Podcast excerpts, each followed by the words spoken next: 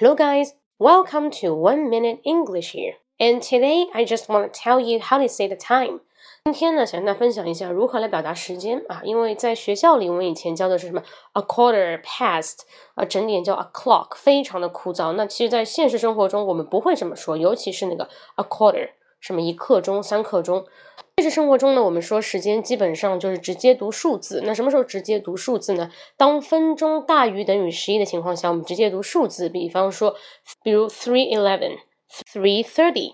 啊，三点十一分，三点半。当当这个分钟是小于十一的情况下，我们就要读什么？